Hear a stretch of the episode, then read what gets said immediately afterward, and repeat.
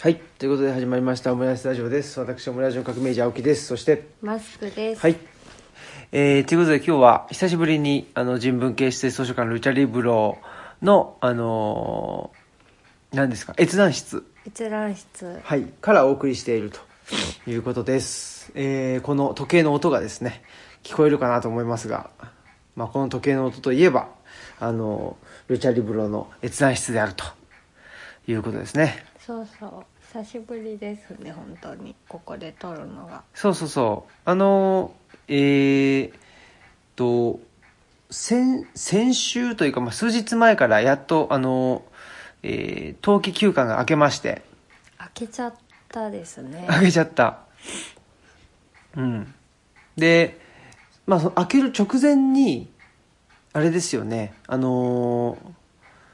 レジェンド大工のの中峰さんが、はい。ね、あの、もういいろいろ詰まってるから、もう、や、もう、改改装やっちゃう ぞ、そうみそたう、いもな。うやるわっつって、木材をね、ものすごい量持ってきてくれて、まあその前にね、こういう感じで、あの、やりたいんですっていうことは言ってたんですけど、その電気屋さんのね、そうそあうの、そう。配線の問題があって、で、その配線が、の問題がまあ片付いたら連絡しますんでっていうふうに言ってたんだけど、なかなかその電気屋さんのね、あの、スケジュールがつかず、ね、忙しくて。うん、だから、もう、その、改装って言っても、とりあえず開けて、4月とかかなと思ってたんですよね。そうそう、うん思ってたんですけど、まあ中峰さんがねもうそんなこと言うあの言ってられんとまあ、いうこと木で材ねあの材料準備したらそれのね、うんあの置き場所とかもあるんであー多分ちょっと次どんどんね、はいやっていかないと詰まってるみたいな感じだったのかなと思うんですけど、うんすごいあの素敵にしていただきましたはいということでねまあ何が一番変わったかというとえーっとまあもともと畳だったねあ第の一閲覧室第一第一閲覧室ですかはいがあの板間になったということですねそうですねはい、だから第一閲覧室ってでもルッチャーで、あのーあはい館内のね書いたねね書いてたからあれはルッチャー第何第何号だとかねちょっと忘れちゃったんですけど、あのね、我々が出していた、まあ、ジンのルッチャーというものがありますけどあのね真ん中辺に、あのイラストイラストデッサンうんまあイラストイラストかなルチャリブロ館内のねイラストを描いててくれたんですよねはいそれのこたつじゃない方がねうんちょっと様変わりねしましたえねガラッと変わりましてうんでまあ板間になってですねでこれ杉ですかね杉ですね、うんそのもともとのいあの書庫の板間はうんヒノキなんですけど、うんうんあの大家さんがもともとしてくれてたうんヒノキの板間なんですけど、中峰さんがしてくれてたのは杉で,、うんでそあののーうん本棚と同じですよねあそうそうそう、うんうんだからその杉で別に特にそのコーティングとか何もしてないから、うん柿渋塗ったらもう染み込むでっていう風に言ってくれて、でヒノキの方はちょっとコーティングっていうかまあワックスかなんかでああそうだうねん、そうそう塗ってあるから本当はサンドペーパーかけてから塗らないといけなかったんだけあどーその上から塗っちゃったから剥うげてんきたっていう、うんうんうんはい、状態なんうですよね。んそうかそうかでねまあその杉の木であの板間をにしてくれてでそこをねあのマスクさんがあの柿渋ではい綺麗ですねそうですね、うん柿渋と紅柄とあー墨汁をちょっと混ぜて混ぜて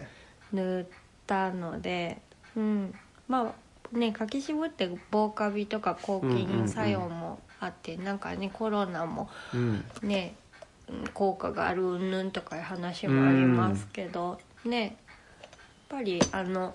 新しくてピカピカって感じでは全くなくなりましたうんうね。んうん、そうですねなのでまあなんだろうなでたまたまこの前来たあのオフィスキャンプ坂本さんもねなんかねあの前前からこんな感じだったみたいなねあああねのなんか板まで、ね、あのむっちゃええ感じやんとかっつってね言ってくれてましたねねうん頑張って塗りましたはいいやなんかすごいなんだろうねマッチしているというかあの、うんまあ改装してもね本当あの間がないというか日がないんだけどなんかそんな風には見えないっていうか、はいい、い意味でね、うん、そうですね、うん私その第一閲覧室を板間にしたかったのが、はいもうこの縁側から入ってすぐうのん板間の使い方がすごい難しいなって入ってすぐなので、なんかとその唐突にその本ちゃんの空間にはできないんだけど、でもなんかあのーもうちょっと有効に活用したいなっていう気持ちがあってなのでもう閲覧室の延長みたいなあんまりそこに境が生じてほしくなかったっていうのがあってだからそのまあ一応ねあのスリッパ履いて入るんだけど土間じゃないけど、うんまあちょっとこうあのもっと気軽に入れる。うん空間に少しなったのかなと思って、でも畳でそのスリッパ脱いでって言うとどうしてもやっぱ時間がしっかり取れてお腰を落ち着けてっていう風になるかなっていうのが少しあるのと、まああの足が悪くても椅子の方が座りやすいっちゃ座りやすいうんからなんかまあそういう方があの入ってきて腰掛けやすいかなっていうのとかもいろいろあってううんんすごいですねその辺はだから多分あの本屋ロカンタンのあの萩野さんなんかはねあのなんていうの自宅が本屋さんそうでうちは自宅が図書館なわけじゃないですか,、うんはいその辺でなんていうのかな前にねあの萩野さんとかあと茂木ちゃんとかでやってるあの贅沢な時間の中で、はい北条記を読んだ時に全く北条記のまあ読み方が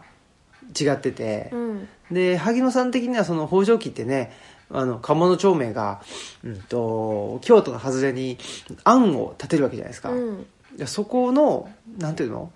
あのー案のうん建て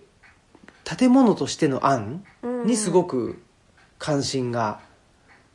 萩野さんはあってそうですね、うんあ私も多分萩野さんよりよりだよね、うんでなんかちょっと教えてもらってまだ読めてないんだけどなんかその山奥なのかなに小屋を建てて一人で住んでるみたいなあうん人の本がねあったりしてでだそうまあなんていうか鴨の町名のやってることって、まあ、言ってみればそういうことなわけでしょそうですね、いおりを結んでそうそうそうそう、まあ、まあそういう意味ではあの家を背負って歩いたの村上さん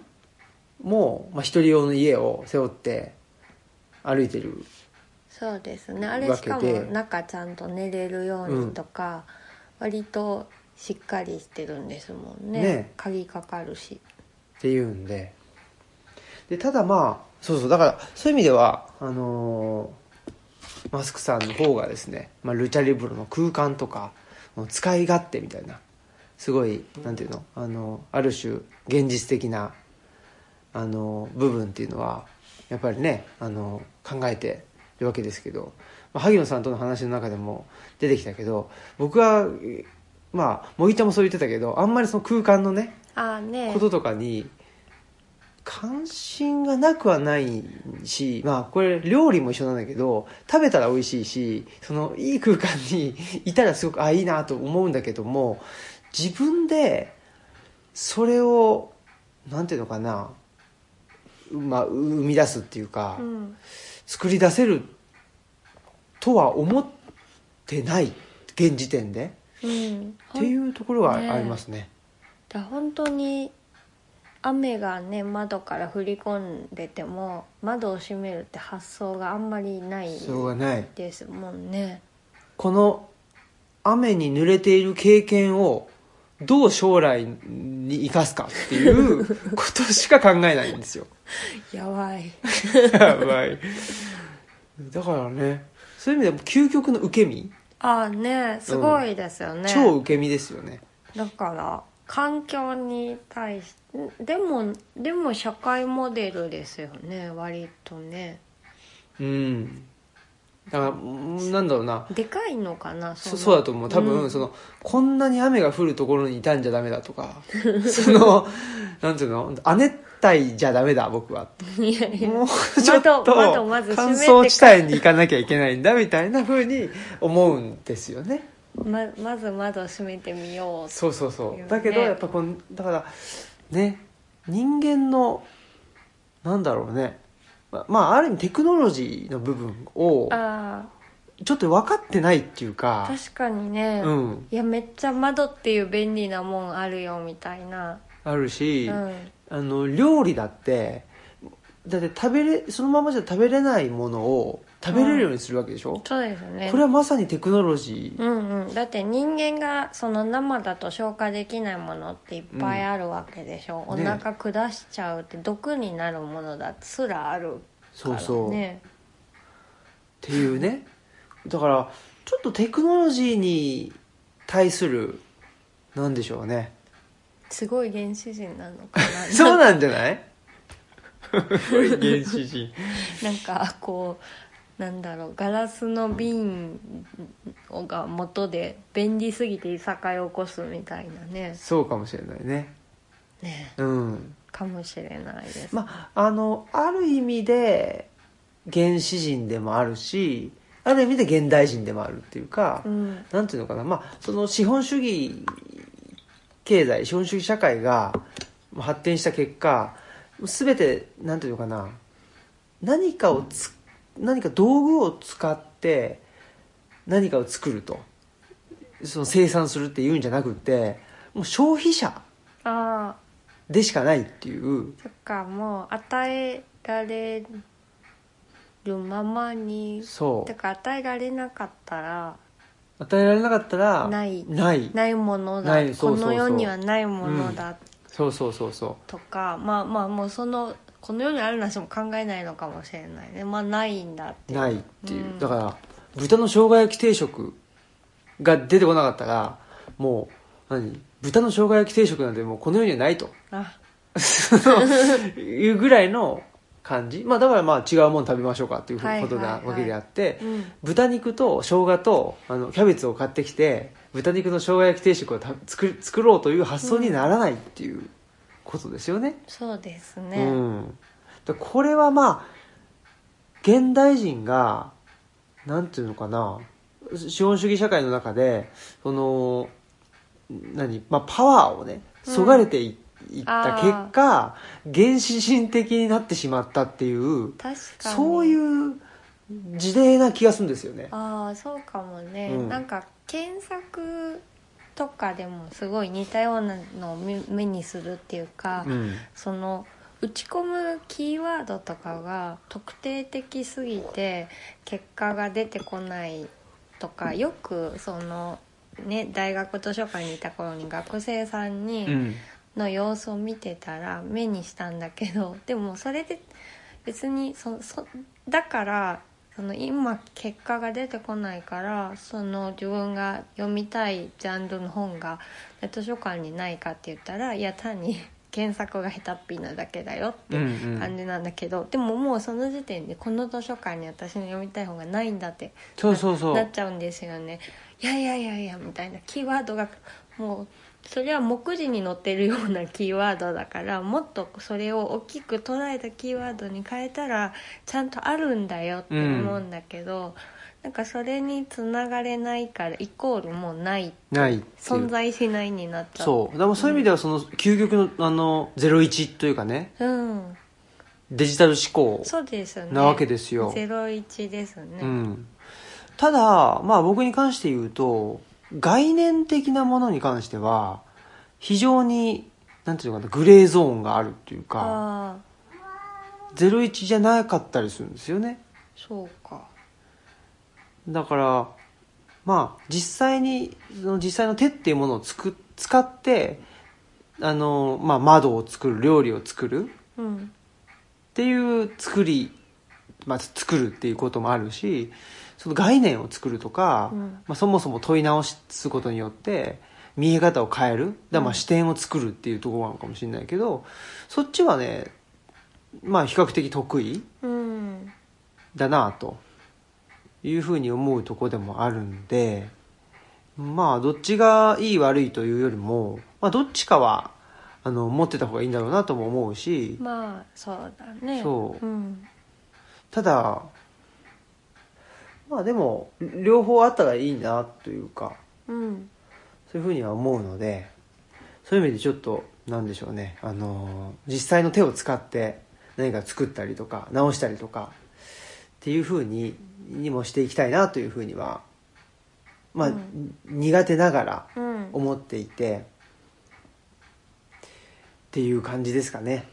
そうですねうんうんちょっとまあ今年のテーマはそんなとこですかねうんと思っていてでも結構まあなんか今日内田先生のツイートかなんかしてたけど、まあ、苦手なもんまああのさすがにこの年になってくるとって内田先生も言ってたけど、うんうんまあ、70歳とかだけどねなってくるとまあ得意なことと不得意なことがと分かるようになってきたと言って あやっぱりまあそのぐらいにならないとね、うんしかも内田先生レベルのあそうねうん、人に、ね、なあっんたらすごいねそうそうそうろんなことができる方でもと思ってるけどねでもやっぱりもういあのなんていうのあの語学ができないとかああ十分だと思うんだけど、うんまあそのできる人っていうののハハードルがねすごい高いんだろうけど、まあ、あのただまあ語学とかとかねあとはなんだっけなんか体を使うスポーツとかなんか言ってたけど、であとはなんかやっぱりあのなんていうのあのとまあ、ものづくりとかはあーそっかできないって言ってて確かにあんまりなさってるのはなさってないんですねそうそうそううんまあ、かといって料理はするわけでしょ内田先生あはそうだねんだからまあなんかなんていうのかね両方絶対できなきゃいけないってわけじゃないんだけどでもまあそのものづくりっていうのと、うんなんていうのかなこことづくりじゃないけどそあーのうんうん概念とか言葉とかねそういうのを作っていくっていうなんか自分はどっちのタイプなのかなっていうのは分かってるとうん生きやすいのかもしれないですそうね。ですねと思ってうんでちょっとまあ今今というかやっと執筆し始めたですねはいあの手作りのアジールかっこ仮はいの、まあ、手作りっていうのはやっぱそういうことかなというんううんうんふうに思っていてうんうんで、まあ、今度4月3日にね、えー京都の成功者さんで、あのーまあ、お友達の鴻島さんとなったトークイベントさせてもらうんだけど鴻島さんのテーマも「作るを開く」っていうそうですようんね、ことででやっぱり鴻島さんはねあのドドローイングしたりとか、まあ、あの文章も書くし、えー、と建築も建てるわけでしょそうですうねん、でその中でやっぱり作るって何なのって言った時にやっぱりそのいわゆるものづくりだけじゃないっていううんことも言ってて、じゃあその作るっていうもの作るという考え方うんの概念をねどんどん広げていくうんうんうんっていうのもあの考えていきたいよねっていう話は絶賛しているとうんいう感じですねはいはいそんなことでまあちょっとね頑張って文章も書かなきゃいかんなというふうに僕も思ってますけども、うんマスクさんの好評を大好評連載中のですねああ ああそんな話それどうですかあの第2回はいつ頃出るんでしょうねもうほぼほぼっていうかあのじゃあ次の締め切りは何日ですって言われた日にこれじゃあ次これですって言って出しちゃったんですけど早いですねさすがでもちょっとその編なんだ担ご担当の方他にもいろんな仕事抱えてるから、うん とりあえず投げたけどまだちょっとお忙しいみたいでこれから進むかなっていう感じだけど、うんまあ3月中には上がるんじゃないですかね一応その文章もだいたい素案は上げてで、まあ、そこからいろいろうん足すなりなんなりしてで写真はもうだいたい用意したのでいけるんじゃないかなと思いますお次ーあれですねトンドの話おお、ですねうんうんうんうちのね、カイトのね、トンドはまあ、ドドドラム缶、 めめっちドゃラム可愛缶いトンドやってるわけだけどね可。愛いそうそうもうねあのでもさ、もううんそれでいい、いやって気するよね本当にうんうんうんでもうね暮らし始めた時からもうせそのカイトっていう地域の最小グループうん。のじ自治グループみたいなのがあるんですけどカイトのに参加してる世帯数が少ないからうんもうたいややぐらみたいに竹とか薪とか組ん組むんですけどそれ大変すぎるって言ってドラム缶でやってるんですけど、まあ、別にあのゴミ燃やす人を一緒にしなければいいというければいいっていうか、まああのなんだろうそういうお正月飾りとかしめ縄とか燃やすから、まあ、清らかな火でっていうことなんだけど、まあ、別にそれ用に火だけは それでいいよねって感じで、でもまあそうたなんか大変だから耐えちゃうよりはもうあのこういうふそううにそなんかやりやすいように変わっていけばそんでいいと思うんですよねねう、そう思います。ううんん、なんか手作りって、そういうことかなって思っていて、うんうんあの、手作りってやっぱ0か1かじゃないっていうところが手作りの、うんうんうあんの大事なところでその工業製品を、まあ、作るっていうふうに言うけどそれやっぱり0か1かの、えーまあ、失敗品うんうんが出ちゃうわけだけどなんかその失敗を失敗とさせないところが手作りのいいところあそうだね、うんだから工業製品だったら仕様と違うもん出たらダメなわけじゃそんうそうでもそうそうだから結局その記事にも書いたんですけどももうその世帯がますます減ってきたから、うんやめるかとかやめるかっていうかその地区で一本化するかっていう話にちょっとなってたんですけどなんか私がピーチクパチクやかましく昔のトンドの様子とか聞くからなのか何なのか、まもっとちっちゃい巻き組んで来年は河原に降りてやるかみたいなあのニューなんか新しいやうんあうのん楽楽な新しいやり方みたいなの案が出てきてじゃあもうあの薪は俺用意するとかで河原でやるのやったらなんか食べ物持ってこようかとかなったからなんかすごいそういうのが楽しいなって思いうんまうす。ん、だからなんつうのかねできる範囲でやるみたいなのがうん手作りであって、だからそのあの冷蔵庫の余り物で料理作るっていうのがやっぱ手作りだと思うんですよ、うんうんうんそうじゃなくってなんていうのジャワカレー作ろうとか言ってなんか買い物行って、ね、そのジャワカレーって何って言ってそのジャワカレーの材料を買ってきて作るみたいな、まあ、それもあ確かに手作りではあるんだけどちょっとその僕の手作りのアジールっていうところでいうところの手作りとちょっと違うんじゃないかなというふうに思ってます、うんうんううんんうんなんかありもので作るっていううん感じかな、そうですよね、うんなんか本当にそのとんども持ち寄り感があるっていうか、うんじゃあ私薪とか竹はもうあそこにはないからどこどこから切ってこようとか、うなんかさなんだっけこれいつ誰が言ってたんだっけあの和尚さんかな法恩寺の和尚さんが言ってたのかな、なんかその持ち寄りパーティーでねあーねみんなサラダ持ってくる可能性があるっていう あれだそれじゃないっていうかすす僕はなんか社会ってそれじゃんっていうか、うんそれを許容できない社会になったらやっぱり不寛容っていうことなんじゃないかなと思ってて、うんうんうんだからなんていうのかなじゃああなたは何持ってきてねあうんあなたはサラダあなたはメインとか言って言って、あのー割り振ってたらメインの人がなんていうのいやサラダの方が何、うん、と楽じゃんとか、うんうんうん安くじゃんとかねいろいろなんかそういうふうに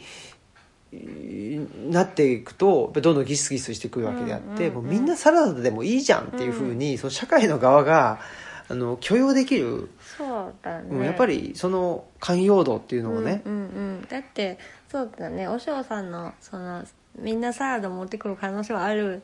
わけでしょって言うけど別にそれそれでうんそれでなんか決めるわけでもなくじゃあ持ち寄ろうってそれを思った上でじゃあ持ち寄ろうって言そうそうね、言うわけですもんね、うんお嬢さんはねそうやっぱりそれがなんていうの手作り的なことだよね、んんと思っていて、なのでルチャリブロだってこんな湿気のねうん多いところに図書館作るっておかしいわけでそうですよね本ふにゃふにゃふにゃふににゃになったりとかねで一生懸命なんていうのあのなんか尻かげるのでかいやつみたいなやつを あの置いたりとか、そうだねまあ、風通しよくしようとかいろいろしてるわけじゃないですか。ゃ、うんでもそれをもう言ってしまうと、まあ、また極極論を言ってしまうとでもいろんなところに人間住んでるよなっていうねものすごい乾燥地帯にも、うんものすごい寒いところにも人間つ住んでるわけであってですあの快適なところに住めばいいじゃんって言うんだったら一箇所に集中するでしょでもそれも集中し快適ってみんな違くないですかそうそうそう、んまあそうそうだからそういうことでもあると思うんですよね、だからうちらめっちゃここ快適そうと思って住んでるからねうんしなんていうのかなまああのーここをね川の向こうで、まあ、ちょっと象徴的に、えっと、彼岸と言って住んでたり、まあ、図書館開いたりそれもまあ、うん、また面白いし、うんまあ、実際にねやっぱり川を渡るとあの体感の温度も下がるしうんちょっと違う世界っていうのがここにできてたらいいよねっていうことでやってたりもするわけだから。うんなんかまあ解釈の幅っていうのはやっぱり多様なわけであって、うんそのなんだろうかなやっぱり数値化することによってい1は1で0は0でその数値が大きい方があなたには合ってますっていうのっていうのはやっぱりちょっと暴力的であってう、んあの人によって1は違うわけだし、うんその1が指すものがね違うわけだしっていうなんかその1の解釈性、まあ、1だけじゃないんですけどなんか解釈の幅っていうのを持たせるっていうのがまあ僕はあの人文学だとも思うしうんそれがまあ手作りってことなんじゃないかなとはい思っています。はいはい。まあそういうちょっと、文章がね、果たしてこれをうまい具合に文章に、あの、なるかどうかっていうのが、うんちょっと僕の場合は、あの、 甚だ、あー不安なんですけども。頑張れはい。でもまあちょっとね、こういうことかなっていうふうに、今、喋りながら思ったので、はいちょっとはい。まあそういうような、あの、本をね、まずは作っていきたいなと思っております。はいはい。じゃあ行きましょう。はいはい。ということで、えーお便りスペシャルということですね。はい、はい。じゃあ北順に読みますねはい。オムラジネームダンゴロジーさん大学生の方ですはい。こんにちは3月3日配信の山村夫婦砲弾拝聴しましたとても面白かったですお二人の声に誘われて思わず初メールを書いてしまいました新平さんのおっしゃっていた同じ話を繰り返すということについて以前村上春樹さんがラジオ番組「村上ラジオ」で引用されていたアルゼンチンの作家ホルヘ・ルイス・ボルヘスさんの言葉を思い出しました、これね図書館で働いてた人ですねルイス・ボルヘスさんはそれとは知らずに昔書いた詩と全く同じ詩を書いて発表してしまいましたそのことを指摘されこのように答えました詩人には本当に言いたいことはいつつか6つくらいしかない意思をかけてそれをただ言い換えているだけなのだ村上さんはこの言葉に続けて詩人に限らず我々の本当に言いたいことなんて5つか6つくらいしかないとおっしゃっていました僕もそう思いますただたとえ5つか6つしかないとしてもそれを他人に届けるのはそんなにたやすいことではありませんだからこそ人々はともすれば一生をかけてある時は手を変え品を変えて同じことを繰り返していくのかもしれませんこれからもオムラジを聞いていこうと思います今後ともよろしくお願いいたしますということですはい。ありがとうございます。はいダン、ダンゴロジダンー。ゴロジーさん、いいはいいい名前いい名前。初めてね、そうですねおお便りをいただいたということでそうですねであれですねあの大学生かね大学生の方ですね高田純三さんがうん、ね、あの話の持ちの話うんうんをまたね、言ってくれたりとかうんしてまあその中で何度も同じこと言ったりするよねっていう話をしたかと思いますがそうですね、うんあのー何度も同じ話をするのって、うん何度も同じ話をしようと思ってしてるわけじゃないっていうああことですよねまあそうそうですねでこのね、ルイス・ホルヘスもそのね同じ詩だと思ってないから発表するわけじゃないですそかうそうそうそうそうだって同じ発詩だって表しちゃうんだよなそう同じ詩だって分かってたらもう発表したわけだからしないじゃないですかで,、うんで発表したら「えあの前のあれと同じですけど」って言われてそれでだからその時にさ、そのなんて言うんだろうかねなんか世の中ってさ前と同じものに対してさ、うん厳しいっていうかあそうあのなかだからこれって僕は気その商品だと思ってるんじゃないっていう気がすんだよねそうかもしれない、うん、だ同じ商品出してきてんじゃねえよっていうか確かにそのねえそのんどこかしらこうなんか新しいものがあるはずでしょうみたいな感じをだし持ってるわけだもうんんね。そうそうそうだから消費者っていうのは、うん基本そのニーズとしてやっぱり違うものが欲しいわけでしょ、うんうんうんで違うものが欲しいでそれに対して、まあ、アーティストであったりクリエイターが、まあ、提供するとうんだからまあ違うものが来るんだろうと思ってで違うものが来るんだろうと思ってってことはもうニーズここなんていうかそのニーズの中にだいここのぐらいいいものが来るんじゃないかっていう、うんふうに、まあ、いいろいろみんな思うわけでしょ勝手に、うんうんうんうんでそれとまあなんていうそれその勝手に思ってるものと違うものが来たりしたら、うんそれはそれで文句を言うしねえー まあ全く同じものが来たっていうの確かにびっくりするっちゃびっくりするけでもどよくこうやって返したなって思いますねルイス・ボルヘスさんも。うんうん心強いですよね、うん、本当に、うんねしかも図書館で働いてた作家うんですね、うん、そうですねうん島落としおもそうだしねだし、まあ、またこれオムラジ的にはなんかあれかなオムラジって基本愚痴を配信する、えそうでしたっけ、うん、とこだったと思うんですけど、うんそういう意味で言うともう久しぶりの愚痴になるんですけど、はいたまにあの、まあ、彼岸の図書館とか山岳ノートとか、うんね、僕らも、まあ、あとルッチャもそうだけど出して、まあ、はい取材もそ、取材の時もそうだしイベントの時も行って喋る時もそうだけど質問とかでなんかこれからあこれからどういうことしたいですかとかって聞かれるのねああるねでも今やってる今出したものをまずはちゃんと受け取ってよって思うんだよね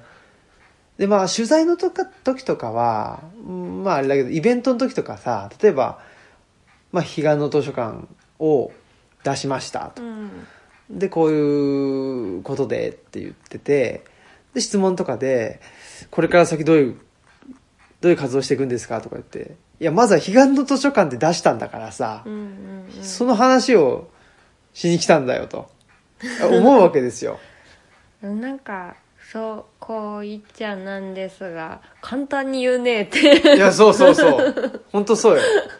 図ほん書とそうよ館やってるのだって別にねその楽なことでは特にないからねそうそうだからさ、うんうんさっきのさ話で言うとさまあなんつうのさっきの話っていうか、まあ、メインディッシュにさ、うんねまあ、あのメインディッシュでも何でもいいんだけどなんかわかんない、まあ、あと前菜でも何でもいいんだけどさ「うんあのはい」っつってさで前菜に手をつけずにさ「次何が出てきますか?」って言ったらいやまず食えよ」っていう さその感じあるんだよな、うん前菜だって頑張って作ってそうなの よ別に前菜ってさ、まあ、メインがあるから前菜なわけだけどそのうんメインのために、ままあそういう料理もあるかもしれないそのメインのために全てを集約させてねまあかといって全なんつうのいや前あの僕はメインが食べたくて来たんでっていう人いう人がいてさで前菜出さないとかさもしくは前菜にと手をつけなかったりしたらさそれはやっぱり料理人としてはさいやおかしいだろうと、うんね、何のために前菜出してると思ってんだっていうそうだ話ねになるじゃん、もうそれだったらコース頼まないでメイン単品でとかそうそうそうそうでっよくないとかて思うし、うんまあ、そもそもそのイベントで本出したっつって言ってたらさそのそれがメインなわけよそうでうん、すね、でさメイン出してさ 手もつけずにさねえあのなんていうの次来た時はどういう料理をあの考えてますかとか言われても さ「いやいやいや食えよそれを」って思うじゃん冷 めるようにそうそうそう食べる前に食えっていうさ なんなんそうかいうとこあるねそうですねその、うんもちろんそんなつもりなないのは分かってんだけうど、んポイってな何他ないっすかって言われてるようようなそうそぐらいの感じには思っちゃううな思うよそうねそうであちょっとあのボールヘイさんに戻ると、はいあのでも一言一句ここたつが入ってないような気がするんだよねますなんかでも全然あ頭ないねでも大丈夫かねでも暖かくなくない高いと思うけどあそはいでも一言一句同じってすごいなと思ってだから逆にね逆にだからよもうその言葉の並びにはなんか本当にすごくあーその切実さというか必然性というかがあったんだろうなっていうのは逆に感動ですねちょっと違うとかになりそうだけどそれもそうだねあの、ちょっと違うかもしれないけど、うんまあ、最近さ あのいや鈴木敏夫氏のねあジブリ汗まみれを聞いてるわけですよそうするとさやっぱりまあこんなに毎日連続して普通聞かないからあれだしでもやっぱり同じエピソードを話すじゃない、うん鈴木敏夫氏はさ「いやあんねあのあのあの時ミヤさんがさ」とか言ってさであんま変わらない違わないんだよねあああでまあ一つ記憶力がいいってこともそうだし僕なんか喋ってるうちにさあどんどんか変えあんま変えてきちゃったりして さなんかなんつうのなんか面白く面白くしちゃうそのう受けがいいようにねうんいちょっとまああの事実は変えないにしてもでもどっかでなんていうのかなでそのまあででも事実ももしかしたらあちょっと変えてて変わってる時もあるあるよねあるある、でそれを事実変えてると思わないで、うん、本当にそうだってお思っちゃってるか思っら。てる時あるよねねうんあるあるっていうでどっちかというと僕はその記憶力が良くない人間なんで、うんまあ、そういう、まあ、き気をつけなきゃいかんなとも思いつつ、まあ、そういう風になっちゃうわけですよ。うんでこれまああの何が言いたいかというとその話の持ちが長いとかっていうのは、はいやっぱりその話が持ってるパワーなような気がするんですよね。あででその同じ話をしたいわけじゃなくてその、まあ、テーマなのか、うんその話のんなんかわかんないんだけど、うんとまあ本質あうんコアの部分がやっぱり人を引きつけるものがうん何らかあるんじゃないかなと思っていて。うんでまああの今度なんだっけな4月からねあの奈良県の図書情報館であのパネル展があるわけですよはいでそこにねあの我々のあの何でしたっけとパネルはいもうねあの展示されるんだけどその時にやっぱり言ってたそその時にねあの図書情報館のね、えー、と藤本さんとかとはいあのあの話してた時に言ってたんだけどやっぱりそのなんていうのかななんかその自分が何かを発信してるっていうんじゃなくってやっぱそそのなんかは話が勝手に転がっていくでそこを追いかけてるだけなんですよねで僕なんて特にそうなんでなんか毎週話すことよくありますねみたいなこともねうんまあオムラジでも言われたりもするんだけどそれってなんか話すことが、まあ、あの特にほら打ち合わせとかしないわけじゃんしないねで、まあ、話してるうちになんか話してる内容がコロコロコロコロ転がってってもうそれを追いかけるので精一杯っていうか、で追いかけていくと、まあ、結局また同じ話してるっていう、うんだからそのこの話のなんかなんつうのこれねネタの本質の本質というのかな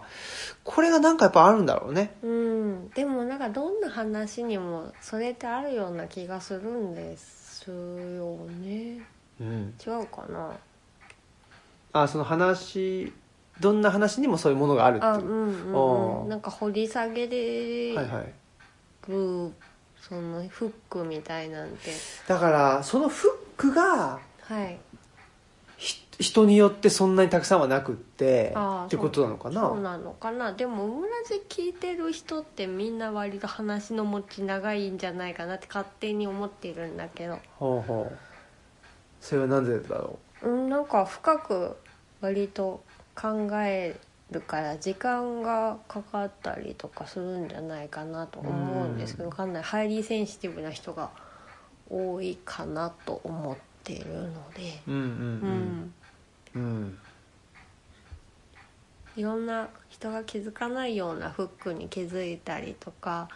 するんじゃないかなってちょっと思って、ううんん、だって話の持ちの話まだ持ってるよこれうんいやもう一生持つんじゃないこれそうだねうん話の持ちねいやーまあまあボルヘスさすがやなっていうところはありますね、うんうんうんはいはいダンゴロジーさんありがとうございあましりたがとうございましたはいはい ボルヘスさすがって いう結論結論深深まったの深まったんかな、まあいいやすんごい浅いところで終わったっていうえごめん来たごめんちょっと急にジングルがジングルもう終わんないはいあきょ強制終了だったわけね今のははいはいじゃあもう一つもう一ついつも楽しい放送ありがとうございますと言って最近あんまり聞けずにいますやたら情報がありすぎて頭の方がついていけないのと花粉症で外に出たくないくらいで頭が春霞でいっぱいです困ったものですえー、とこの方ちょっとあの単身赴任されてて単身赴任先じゃなくてご家族がいる方のところではメープルシロップイタヤカエデが取れ始めました連れ合いがストーブにかけて煮詰めているそうですということでえっ、と S さんにしとこうかなはい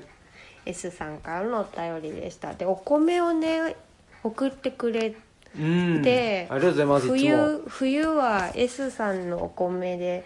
あの生き た生き延びた、っていうね、本当ですね、うん、あのなんかごご厚意で、うんなんか作ったら、まあ、知り合いに送ってるんで気にせず食べてくださいっていう感じでお便りくださってたんですよね。うんうん本当にね今日もお客さんからほうれん草いただいたりなんかおお菓子いただいたりねあの比喩じゃなくて生かされてるよねうんうんうん、うんあって言ってあのなんか送んなきゃとか思わな 持っていかなきゃって思わなくていいですからねそうですね、うんはいもうあの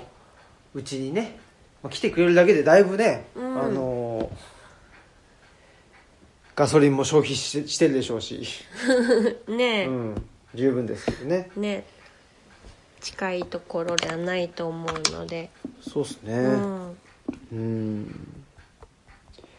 まあそんなことで S さんありがとうございまいすつもありがとうございます、うんあとあれじゃないですか某あのー某岐阜県にねあ住そうんででするねミノデスキはいーさんですかね、ミノデスキー氏えーのねあの看板作ってくれた看板がね、あのルチャリブロにはあのかけられておりますしそうですね、はいもう本当になんだろうイギリスの街角かなみたいなすごうんういん素敵な看板で,、で一見ちょっとその金属かなって思うんですけど看板の部分とか文字の部分は全部木を塗装して、あの作られていて。ね、本当になんか何でも作れるなって看板もだし館内にあるランプシェード真鍮のランプシェードは、まあ、ミノデスキーさんが作ってくれたやつなんですよね、ドキ用なんですよねうんやっぱりなんかねそういう手作りする人たちがねあの集まってくれると楽しいなというふうにはね思ってますし、はいまあ別にねその、 まあ、また言うようにその何かよこせっちゅうわけじゃ全然ないんですけどそうですねもう普通にあの遊びに来てくれたりお便りくれるだけでもすごいうん、嬉しいです、はいはいそんなことではいはいええもうジングルないんですねジングルあジングルやりますかはいこの番組は、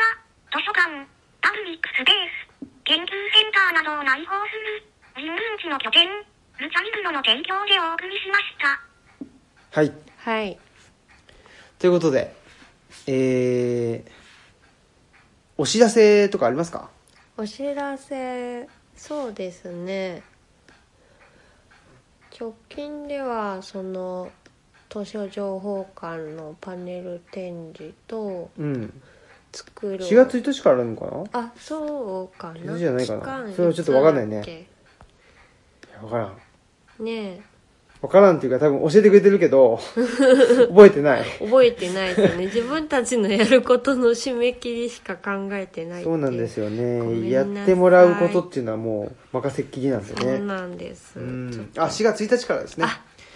です4月1日からら29日木曜日の期間でえー、ということですねはいんえー、と奈良県立図書情報館のなんか3階生だっけあそうですうね、ん3階の部屋でなんかそうされるそうでねでまあなんかあの県内の本のある場所うんな数箇所でなんか紹介されるそうで都本さんとかもね入っているそうなので、うんうんぜひご覧いただきたいなと思いますそうですねはいはい、それがまあ一つと、うんあとなんだろうな4月3日4月3日ね、うん京都の成功者さんですねはいで、えー、と鴻島さんと建築家の鴻島祐介さんとお話しすると、7時からかなそうですね「はい作るを開く」の観光記念トーク土曜日だな確かねあ土曜日ですね、はいで「作る人になるために」っていうねおそうです題ねですよねそうそうだからこそそのさっきのね手作りのアジールを、まあ、今、まあ、過去仮なんですけどまだ、まあ、なんとか頑張ってね執筆ししたいなと思っているんですけど、まあ、その作るっていうことにのなんていうのか、まあ、作ることがすごくなんていうのかな自分は作れなくってあの特別な人だけが作れるんだっていうふうになんかまあ思い思いすぎたくないというかうんあのーみんな作れるんじゃないっていううんことですね。で、僕なんかはほら、料理もあんまり得意じゃないし、その、なんていうの、内装とか、なんか、うんまあ、いわゆるものづくりっていうのは得意じゃないんだけども、まあ、だけど、なんていうのかな、まあ、そういうアイデアであったり、なんかまあ、作る、うーことは、まあ、できるうんとも言える。そうだねなんか本のね企画とかにあ関そうそうしそうてはねすごいその企画力あるなって思うからそういう意味では本を作る力があるとかねいうふそううですにね言えるんじゃないかなと思います。うん、あとはなんだろうななんかそのほらあの人とあの人が会ったら面白いんじゃないかなとか、うんなんかそういうなんていうのかなそういう場を作るうんちょっと抽象的な意味ですけどね、えーでも作るっていうこともあるしなんか作るっていろいろあるんじゃないかなっていうことですね、うんなので、まあ、そういうこともお話もしたいなと思っていますし、まあ、実際に作るっていう時の作るとちょっと抽象的な意味での作るっていう時の作る何が違うのとかあとはやっぱりまあねみんな作ることをしてるからあのーそれでいいまあなんていうのかなあの新しいことを学ばなくていいっていう意味じゃなくって、まあ、それでいいんじゃないっていうか、うんまずはね自分の持ってるものを認める認めようよということですかねうん、まあそんなようなところはお話ししたいなとも思うし、まあ、もう一方で、まあ、小島さんの「作る」を開くっていう時に「開く」って何なのっていう話もぜひしたいなとも思っていますね、ねまあもうね何度もトークしてね重ねてきている2人なので、まあすごいあのスピード感というかねなんか、うんあの本題に入るのすごく早いんじゃないかなってですごい熱を帯びてくるのも早いんじゃないかなっていうことでねおも絶対面白いトークになるだろそううでなすね感じがします。はいはい、ありがとうございます。まあそんなのが4月の3日、えー土曜日に京都でね、はいありますとあいうとことですね。うん、あじゃああと、はいまあその作るっていうことに関連して、ルチャリブロ改装はしたんですけど、うんその大工さんがやってくれる部分が終わったっていう感じで、うんうんまだなんかその柿渋塗ったりペンキ塗ったりとかやることが山積みなんですねでちょっとその大工さんがいらっしゃる時は、まあ、ちょっとあんまり遠くの方とか来るとまあちょっと感染とかが大工さんは人の方だしまあちょっと年は上の方なんで心配だったんだけど私たちと一緒にそういう柿渋塗るとかペンキ塗るっていう部分をなんかお手伝いいただけないかなと思ってまたそういうのもお声掛けさせてもらえたらなと思ってますのでもしよかったら一緒に作ってください。はい。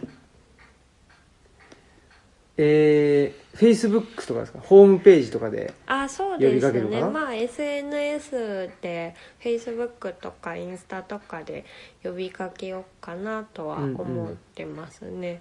うんはい。でそうそうあの改装に関連して、うんさっき話しそびれたんですけど、まあ、私ずっとちょっと取りつかれ結構取りつかれるんですけどうん擬陽館っていうねはい。ものがありまして、はい。あの擬陽館の擬は擬態の擬うん。ですね疑似的とかの儀ですね、うんうんうんにあの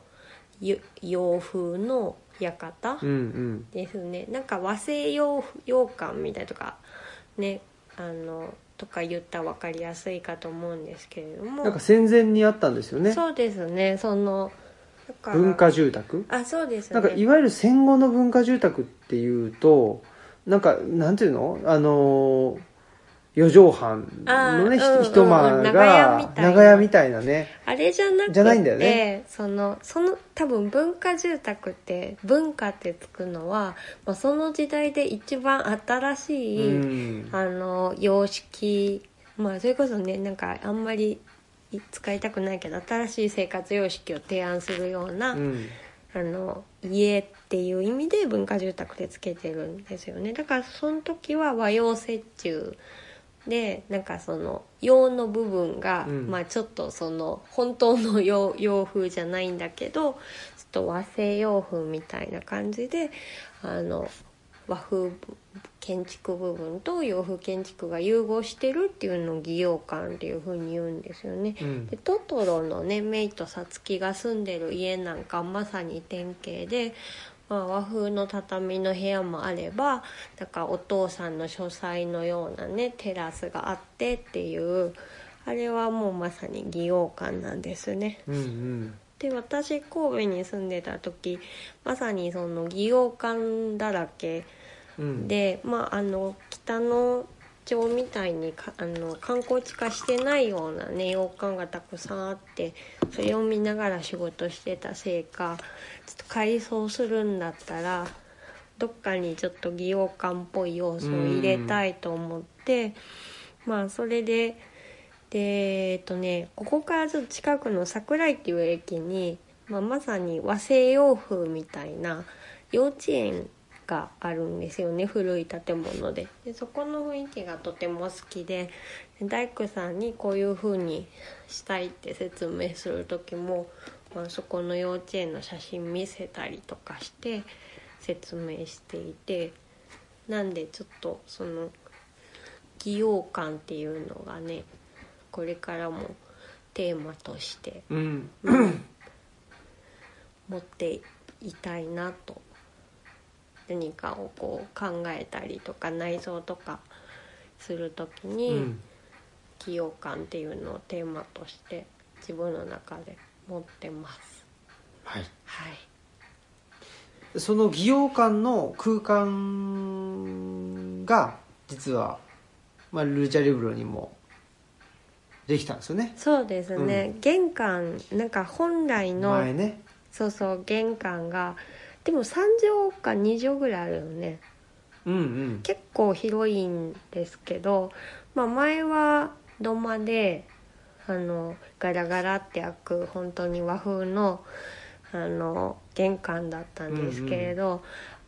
あの縁側の方から基本的にお客さんに入ってもらうし玄関にはオクラ主任があのケージに入っていらっしゃったのであんまりもう玄関として機能してなくてうん倉庫みたいになっちゃってたんです。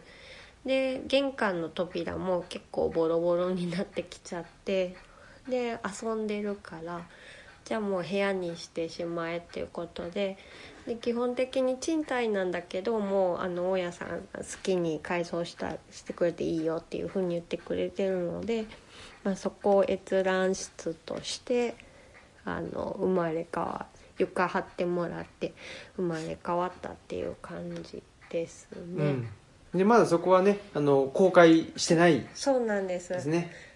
結構ねその玄関だった部分とか奥ちょっと一部屋外だった部分もあってまだ蜘蛛の巣張ってたりとか、うん掃除したり塗ったりが必要なのでまだせっかく作ってもらったんだけどお披露目できてないんですけど、まあ、そこをきれいにして、まあ、壁も塗ったり柿渋塗って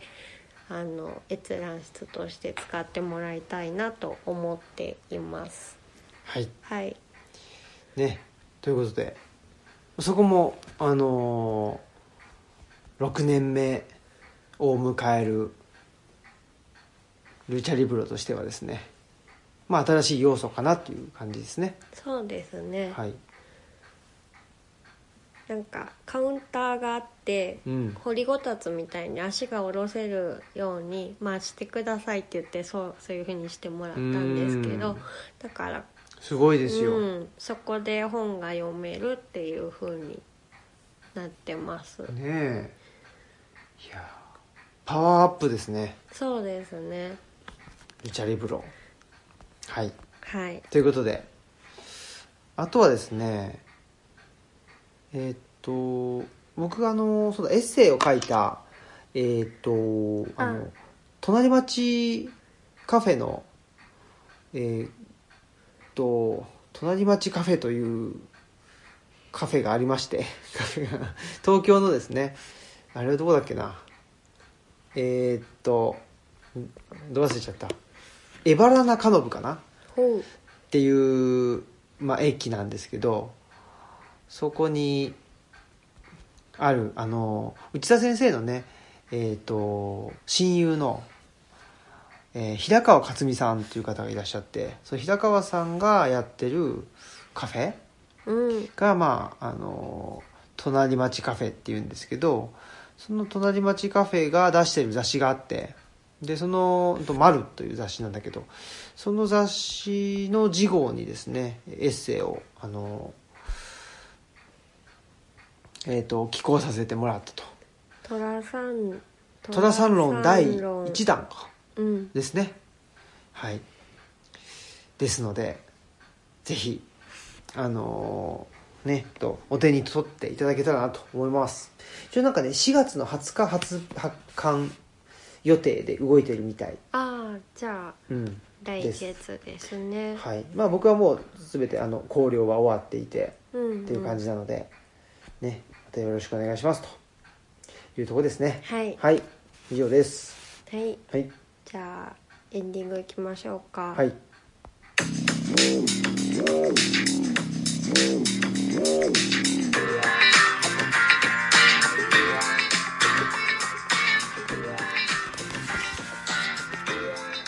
でも結構あれですね、い、ろんな方がまたオムラジに登場しそうな、そうですうね、ん確かに確かにえっと来週は小山氏ですね久しぶりの、ねそれもねすごい、う本当に久しぶりで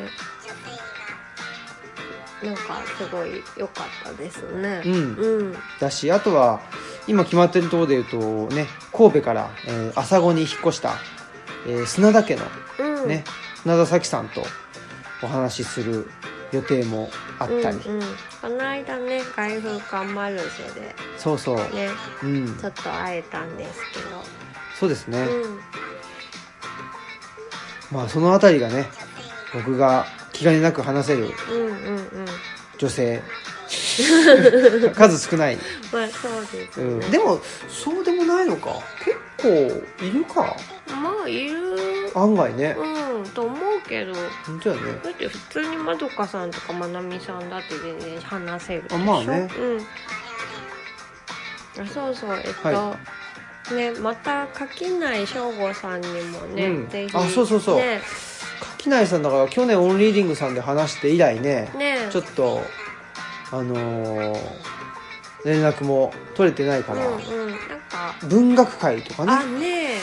あとはなんだっ高けな松さんと、ね、あそうそう高松さんもね垣内さんがたまたま一緒に文学会に書いているという,、だからゲットしなきゃですねそうですねまだちょっとゲットできてないんだけ どしたいですねぼやぼやしてる間に事故が出ちゃうかあらあ本当だねねやっぱりあのーハブの冊子メンバーがねうんあのーなんていうかなの名前ををいろんなところで見ると嬉しいですねあめっちゃ嬉しいですね、でも本当にでもねちょっとやっぱり喋るとなると本当にただのファンになっちゃうからそうんれがちょっとどうしたらいいかわかんないけど、うん、でもねなんか垣内さんはポエティックラジオもやってるしなんか定期的にお話できたらいいなってなんか何でも高齢化したい、うそうそれはね、ん、今度またオンエアするあの、はいまあうんね例のごとくなんですけどオフィスキャンプの坂本さんとね、うん話した時にそれも話になりましたあーうんやっぱりこう文脈大好き人間だっていう、うん次のテーマちょっと文脈大好きっていう ねちょっとそういうリスナーさんがいたらぜひうんお便りください、ははーいい、で本日のお相手はオムラジオ革命児青木と啊マスクでしたさよならさようなら